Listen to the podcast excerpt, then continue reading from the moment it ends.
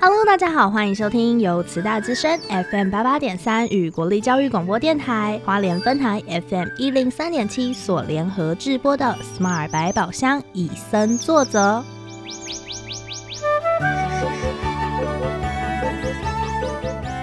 透过 Sherry 与 Porter 看完一系列野望影展影片，邀请来自不同领域的来宾互相交流，带给每位听众朋友们全新的生态观点。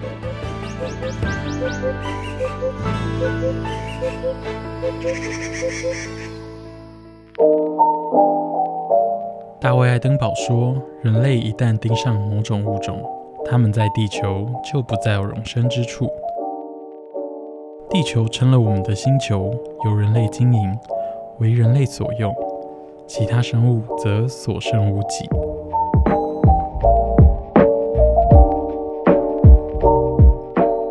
在我们的星球叙述整个地球演化史，万物更迭，灭绝新生，来检视人类在生物演化脉络上与环境的影响。大卫·爱登堡以第一人称视角来引言，将自己一生对生态观察及感受，以历史性的手法呈现于影片之中。从1978年至2020年。从中记录人与环境之间的连结，并控诉人类对其他物种的伤害，直到人类认识环境的重要，并开始保护。整部影片从生态演进到环境与人之间的关系，能够促使我们反思，并与环境对话。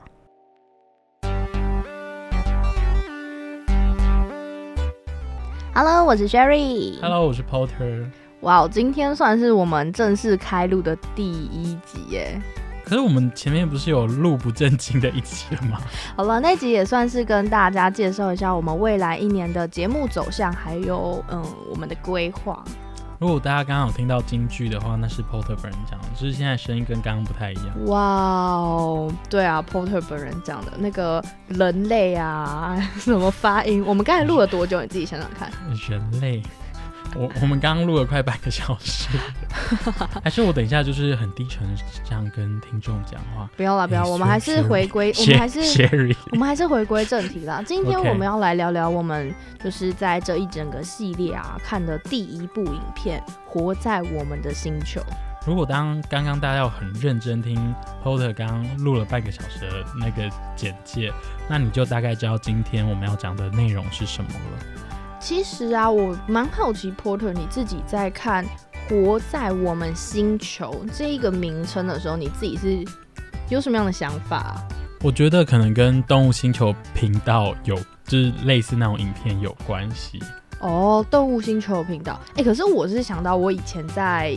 大学的时候。就是学到的生态学，然后就可能有讲到什么北极圈啊、雨林啊，就是可能在讲这个，然后介绍说哇，你看我们的环境多么丰富，就到最后看了影片第一幕而已，嗯，就直接把我全部推翻关光。哦，他第一幕我还误以为说他要讲什么人类做了多么万恶的事情让大自然崩坏，因为他第一集就提到那个车诺比嘛，是车诺比，对，车诺比事件，对。呃，关于车诺比的部分，我们不会讲太多啊。如果有兴趣，自己去 Netflix 找，Netflix 找，Netflix 上面是有这一整支影片，就是活在我们的星球，大家可以付费观看哦。对，然后想知道更多车诺比的事情，也自己去 Netflix 找，有很多。其实车诺比的话，那个维基百科就有了啦。如果看比较。不正式版的维基本百科应该就可以了。有人可能想看影片呢，我不知道。哦，那那就 Netflix 吧。哎，我们这个没有那个，我们没有页配。你要去 YouTube，你你你要去 YouTube 也是可以，我们不会阻止。对对对。然后如果爱奇艺上面有的话也可以了。我们现在是每个都要提一次，是不是？哎，要要平均啊，平均平均。那还有另外一好了，没有关系，我们回回来。但其实像是这一支影片呐，就是它有讲到很多。嗯，生物啊，物种啊，或者是人类之间的关系。其实当初 Porter 在看这一支影片，就是我会觉得它就是地球生态简史，就是它回顾整个地球从怎么了？没事没事，你继续。你你先讲，都没有我 highlight 我 highlight 到的那个剪什么东西。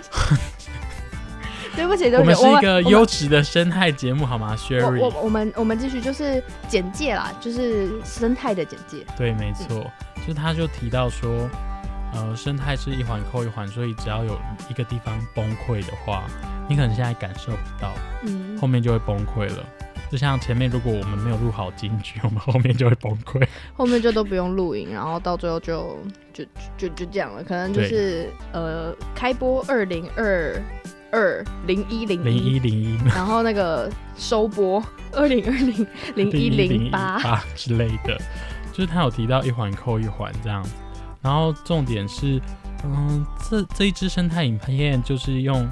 算是大卫爱登堡他的生生命生命史配合上，他等一下我先声明，他还没过世。我说他的生命史是因为他现在已经几岁啊？九十三93大概是我们的快四倍了。对，有有快四倍吗？哎，快了啦！我觉得我没有，哎，我我跟你同年，你不要这样，真的是快四倍我。觉得我还很年轻，不好意思。我还年轻，啊好随便啦。就是他是把他的生命的印记跟整个地球某一个时期的生态都印在一起，所以你会有一种浏，就它很像带你浏览一整个地球的感觉。就是它是用一种真情流露的方式去跟我们阐述这一整个故事。虽然我在一开始看到就是大卫爱登堡这位呃生物学家，或者我我觉得可以称他为探险家，就是坐在那边，然后开始用一种。哦，我今天要跟你讲一个故事，这个故事呢怎样怎样？我一开始想完蛋了，我看这部影片应该要睡爆了。然后后面因为他的那个影片缩图，还是一个那个最后国际会议的画面，然后我就想说完蛋了，我这个影片到底要看几次我才看得完？结果我看到后面，其实我是非常非常有感触的，那你有哭出来吗？哭出来倒不至于，但是我就会想，尤其我看到其中一个，就是他在挺后面的一个地方，嗯他就讲到说我们的星球，嗯，然后他就有特别强调说，到底是我们的星球还是我们的星球？我知道在广播上完全听不出来，但是你知道他，因为他那个他其实是用英文讲，然后他的那个语气啊，再加上他的动作，还有他再加上他前面的叙事，你就会开始反思说，对啊，我们现在存在生活的这一颗星球，真的是我们人类的吗？还是说，其实是我们人类跟这些万物，比如说动物啊，或者是呃植物之类相关的？Potter 觉得这一部影片它只有跳脱我以往看到的生态相关的，算纪录片吗，或是影片？嗯因嗯为过去他在，呃，过去过去大概是五年前，好啦，没有，就是 Porter 在国高中时也有这种生态的课程，然后嗯会让大家看很多跟生态有关的纪录片。我觉得我说出这部纪录片，我有年纪了，就是大家会知道我大哪一部。正负二度 C 啊，没关系，那也是 Sherry 的童年回忆。也是我的童年。我要先声明，就是我的童年不是在高中，大概是国小的时候，就是那一部影片嗯，怎么样？继续继续继续。那一部影片就是后续用一种有点恐惧诉求的感觉，就是他整部影片由陈文茜呃这个主持人、主持人、媒体人来做引言人，然后来讲述说呃地球的环境被破坏，然后地球暖化的严重性。但在这一部影片，大卫爱登堡反而不是用这种诉求，他反而是我们人要找到跟这个生态、跟这个大自然共共共生，共生的方式去延伸，而不是像过去那种很可怕，很可怕，很可怕，很可怕。掉。如果暖化之后，就会所有事情就会怎么样怎么样，好像好好像气球要爆炸。就是以以往的，我觉得应该是说近期的生态影片就有跳脱出那种恐恐惧诉求，然后他们反而会跟你说，哦，我们应该要怎么解决会更好。嗯，我觉得这是近期的生态保护影片、环境影片做的蛮好的一个地方。而且它会，我觉得不止生态，包括在包装或者在生态这议题的行销上，也不再像过去那一种，就是哦，你这样做会害死多少动物，然后有多少动物无家可归等等的那还是会有一些这样的诉求包装，但不是那么大量，反而就是呃，其实你你在生活中这样做就可以达到这种地步，以让大家先跨出那一步，嗯，而不是就是要你马上会飞。对，然后像这样的方式，大家也不会那么反感，嗯，因为过去那种嗯生态的，我不是指责说哪一个呃团体或怎么样，就是过去的那种行销方式，可能对于呃我们爸爸妈妈那个呃年龄层年龄层。有帮助，嗯，但对于我们这些嗯叛逆的死小孩，对。呃，呃对不起对不起，叛逆的臭小孩，对，就是可能有受过一些呃知识，知不是说他读比较多书，嗯。是因为我们这个年龄层要获取知识的方式有很多太广，泛了，对，所以光生态它不是只有只有一种观点去看，嗯，那过去可能是用一种观点，而且比较强烈的方式，现在就是有种就是克制化出一个你的适合你的生态，就是保护环境的方式。可能有人嗯就是我带呃铁吸管啊，那有人可能他只带铁吸管，但他没办法带环保碗筷，但有些人可以带环保碗筷，有些人就可以少吹一点冷气，大家用不同的方式来帮助保护这个地球。可是我觉得他这一部影片还有一个蛮神奇的地方，嗯，他居然是从历史开始讲起，他有跟我们提到一点，叫做说这个地球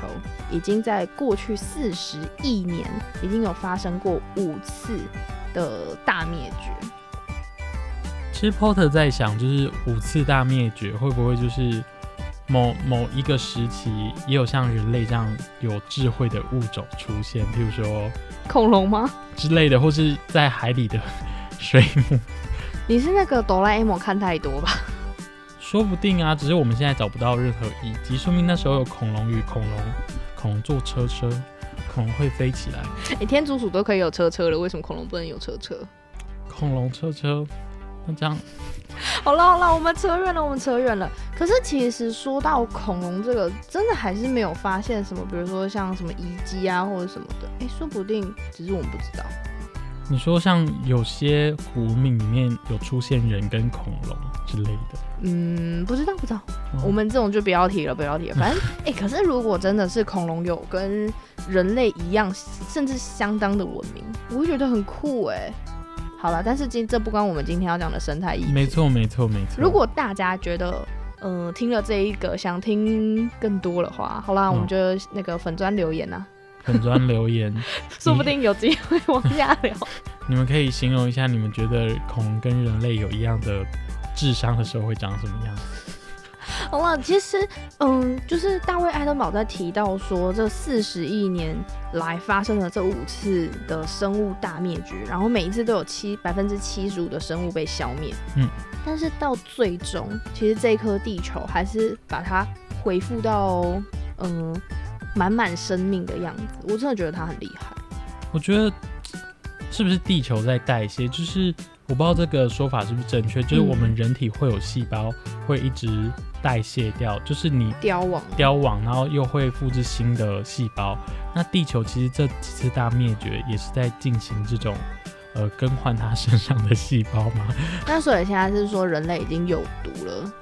所以要你这样讲好像人类是癌症之类的。可是他其实后续有提到说，他他有发现，他以日本为例子，对吧？嗯他有提到说，呃，人类的呃，算是它的环境或者它的经济水准达到一个条件，因为我们不是有什么第三类国家、第二类，第嗯，一开发中、未开发、已开发，他要说开发中跟已开发的国家，像日本，它的嗯人口就进入一个迟缓的阶段。就是，可是其实这对经济以经济的层面来讲，这件事情是一件不好的事情，因为什么人口高龄化啊，然后变成什么子弹型国家，然后到最后变倒金字塔型国家，对于整个社会的呃什么经济呀、其实是不好的，但是对于生态来说，是好的其啊实是好的。因为我觉得它进入一个 cycle，就是循环，就你从呃第第三类，就是你刚刚说未开发国家到已开发然后可能又慢慢要再回来，可能不是直接跳回去，慢慢再进行下一个轮回。可是其实接下来的我可能就不是什么呃未开发、开发中、已开发，可能还会有更高层次，只是目前还没到，所以我们也不知道。之类的，所以有时候 Porter 在想说，现在有很多呃不婚主义啊，然后甚至什么，前阵子不是吵很凶的同同性议题吗？哇，你要讲这个啊？这样这样会很危险吗？因为我自己会觉得说，嗯，说明这就是一种你生态饱和到一个状态，它不要让你消耗这个星球资源过度，而产生的一个很自然的环境所出现的一个状况，就不会让你继续想生小孩一个环境产物这样之之类。我觉我是这样觉得啊，不然就一直生下。你想，如果台湾像现在还像农业社会的话，我觉得花东整个也都会很多人，然后也是不夜城。哦，对，就整个都是人满满的，然后就不会有自然生态的部分了。虽然对于一个家族来说这样很恶劣，但是如果对于整个地球来说的话，也许是件好事。对啊，其实我会想到，就是前阵子可能大家都被闷在家里，没有办法出门，就是因为疫情的关系。但是我反而看到很多新闻是讲说，嗯、蛮多的野生生物啊，或者是嗯、呃有一些地方的植物就开始恢复生机，然后野生动物也到了人人类居住的地方，然后开始猖狂的活动。可是这个是它以就是人类的角度来说，哇，野生动物都可以跑来人类的生活的地方，但是其实我觉得这个反而会是对于野生生物是一件好事。对于他们是一件好事，我觉得可能还待商榷。但是我觉得他们来到人类呃活动的地方，说不定这边原本就是他们活动的地方，只是我们抢了他们的地方，占领。所以我才说会是一件好事，就是他们原本可以生活的地方又扩展回来。但是我不不不觉得野生动物一直接触人群是好现象。啊，我没有要野生动物接触人群啊，是哦人都被滚回家。你说把人赶赶回去是不是？但我觉得大卫爱登堡在这一个影片里面还有提到一件事是，嗯，他也是把人视为神态的一环，因为过去的影片就是好像人就是不应该出现人就在这个地是高高。在上，但是高高在上之余，人毁灭了地球，所以要被消灭掉。嗯但是他在这个影片就提出了你刚才说的，共生的方式，而且大自然也以他们的呃不同方式在淘汰人类吗？没有，就是也没有到淘汰，也不是淘汰，就是让人类不要那么猖狂。其实我在前一阵子也有看到越来越多的绿色建筑，就有那种要让人类跟大自然共生的利益存在。嗯嗯，Porter 第一集第一集有提到，我们家就是把二楼屋檐的水接下来，然后拿去洗衣服，对，没错，这也是一种方式啦。对，也是啦。但是你家衣服没被腐蚀掉，没有啦，开玩笑，开玩笑，这是假的，这是假没的，没没没有，没这么严重。我刚刚脑袋出现的是还是台北的雨比较酸。好啦好啦，也有可能，因为我一直记得很深刻的是，我们国小的时候，老师就是说什么，可能只是要为了遏阻我们，就是就是冲出去操场淋雨的那种浪漫情节。因为以前的那种偶像剧就常常有那种男女主角，然后在呃雨天呐、就在外面呃淋雨，然后告白什么，所以小朋友就觉得哇，那好浪漫，想要效仿。老师可能是要阻止我们，所以就说哦，那个雨很酸。那个雨很酸然后他还说：“你看那个雨跟硫酸一样。”好，现在我知道这不是对的。啊，老师这样 OK 吗？好啦好啦，其实就是有一种回归到让人回归到自然的感觉。就是我会觉得生态的领域不再像过去那样，有点变成，嗯、也不完全不是说人本主义，就开始有以考量人这边跟动物去做连结的部分。就人要活，但动物也要活，对然后去做一个平衡，不会说过度牺牲到人类，但是就是想到一个更好的办法。那另外是我在这一部影片里面，它的开头除了车诺比以外，它还有另外一个画面跟它的拍摄方式是，他拍摄呃大卫爱登堡他小时候嗯。去到一个地质断层，嗯。反正那一部分是戏剧演的，因为我们不可能有他那时候小时候的影片。然后长大后他又长大，